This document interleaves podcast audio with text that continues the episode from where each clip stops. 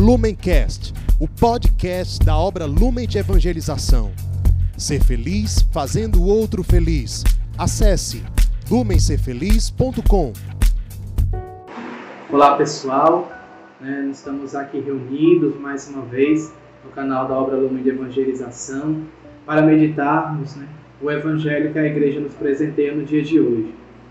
Por meio desse Evangelho, por meio da palavra encarnada, da vivência e da meditação concreta da palavra de Deus, que a igreja nos presenteia em sua liturgia, nós conseguimos viver a experiência profunda da unidade e da comunhão com toda a igreja universal, com toda a igreja ao redor do mundo inteiro que está se debruçando sobre esse evangelho.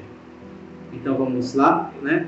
Estamos aqui reunidos em nome de Deus que é Pai, Filho e Espírito Santo. Amém. Supliquemos juntos o Espírito Santo que nos dê a graça do entendimento e da sabedoria sobre a Sagrada Escritura. Vinde, Espírito Santo, vinde por meio da poderosa intercessão do Imaculado Coração da Virgem Maria, vossa amadíssima esposa. Vinde, Espírito Santo, vinde por meio da poderosa intercessão do Imaculado Coração de Maria, vossa amadíssima esposa.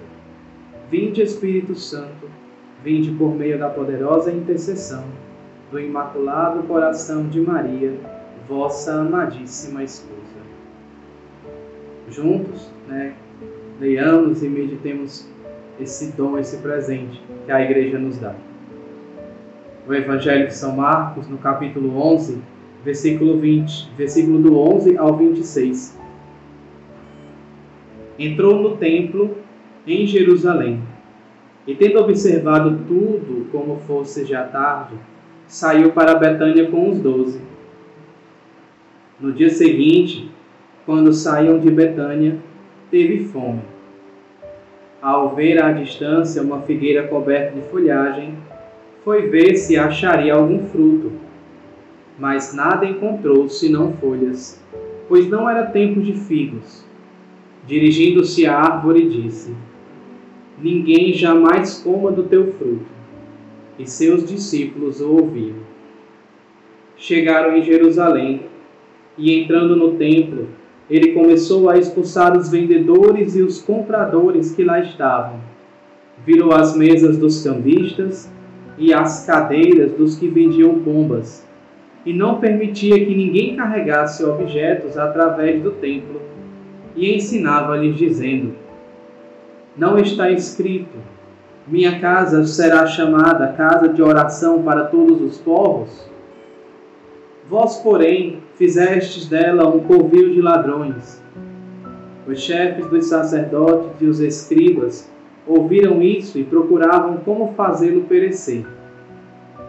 Eles o temiam, pois toda a multidão estava maravilhada com seu ensinamento. Ao entardecer, ele se dirigiu para fora da cidade. Passando por ali de manhã, viram a figueira seca até as raízes. Pedro se lembrou e disse-lhe: Rabi, olha a figueira que amaldiçoaste, secou. Jesus respondeu-lhes: Tende fé em Deus. Em verdade vos digo: se alguém disser a esta montanha, ergue-te e lança-te ao mar, e não duvidar no coração, mas crê que o que diz se realiza, assim lhe acontecerá. Por isso vos digo: tudo quanto suplicardes e pedirdes, crede que já o recebestes, e assim será para vós. E quando estiverdes orando, se tiverdes alguma coisa contra alguém, perdoa-lhe, para que também vosso Pai que está nos céus vos perdoe as vossas ofensas. Palavra da salvação, glória a vós, Senhor. O evangelho de hoje ele tem três pontos, né? O evangelho ele coloca três histórias distintas, podemos assim dizer, né? Três situações distintas que vai nos ajudar a se aprofundar um pouco e a enxergar um caminho próprio de mergulharmos e concretizarmos ele na nossa vida.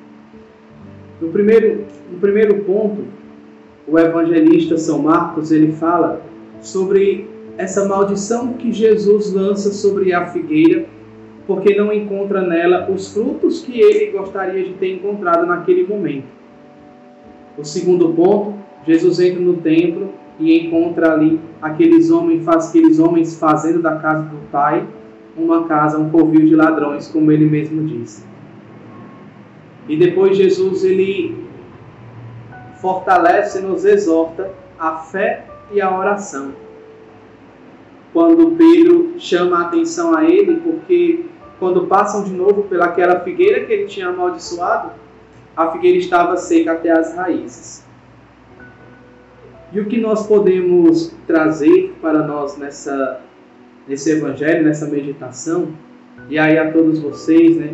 Eu queria falar aqui também é, para os meus irmãos que estão nas nossas casas de acolhimento, vocês que estão aí batalhando, né? Lutando por uma vida nova, o Senhor ele nos chama a atenção da necessidade de darmos frutos na nossa vida. Sei que nós não sabemos e não vamos colher esses frutos, né? porque nunca se ouviu dizer uma árvore que se alimentasse dos seus frutos. Os frutos são para os outros. Os frutos é para o outro pegar e se alimentar dele. Mas temos que dar fruto. Precisamos dar frutos, frutos concretos na nossa vida.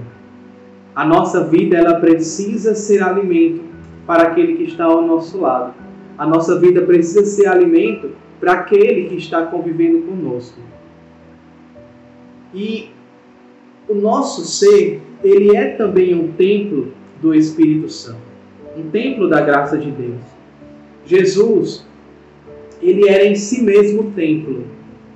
É tanto que ele diz, né, para os fariseus, né, que poderia reedificar o templo em três dias, porque ele estava falando do templo do corpo dele, que ressuscitaria ao terceiro dia. E há o grande risco, né? Se não darmos frutos, nós temos que olhar o porquê que não estamos dando frutos. Esse porquê que não estamos dando fruto pode ser exatamente essa motivação que nós encontramos no segundo ponto do evangelho de hoje.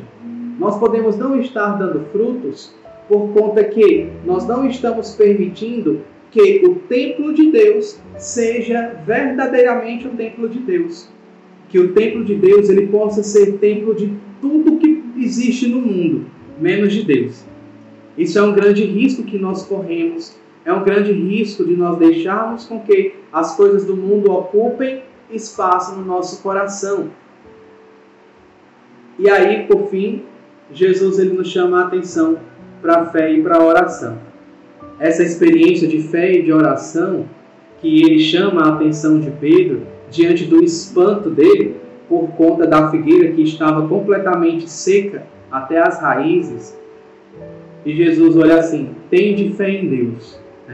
Né? Tem de fé em Deus. Não se assuste com o que encontra. Não se assuste com o que você vê. Não se assuste ao olhar para dentro de nós, nós enxergarmos tantas figueiras ressecadas. Tem de fé em Deus tem de fé em Deus. Nós temos que caminhar e adiante, tocar a nossa experiência, perseverar, lutar para permanecermos resistentes, lutar para permanecermos de pé, lutar para permanecermos unidos à, à videira verdadeira que é Cristo. Porque nós somos os ramos. Fora da videira, o único destino nosso é secar. E se secarmos, nós seremos lançados ao fogo. Precisamos dar frutos. Precisamos estar atento ao templo de Deus, que somos nós, né? e de não permitir que outras realidades estejam dentro do nosso coração, comercializando o lugar de Deus, querendo roubar o lugar de Deus com seus pagamentos, com as suas pagas. E para isso, tende fé em Deus, Tende fé em Deus ao olhar e enxergar tantos vendilhões dentro de nós, enxergar tantas figueiras ressecadas. Tende fé em Deus ao enxergar tantas coisas ainda extraviadas e fora do eixo que é Cristo Jesus. Precisamos manter a nossa fé, manter a nossa confiança com um olhar fixo nele e permanecer firmes nessa videira verdadeira que é Cristo. Deus abençoe a todos que esse Evangelho, as palavras da nossa salvação, que elas nos conduzam e nos levem a viver com intensidade aquilo que é propósito de Deus para nós, a santidade. Deus abençoe a todos, né? em nome do Pai, do Filho e do Espírito Santo. Amém. Fiquem em paz, pessoal. Deus abençoe. Lumencast, o podcast da obra Lumen de Evangelização. Ser feliz fazendo o outro feliz. Acesse lumencerfeliz.com.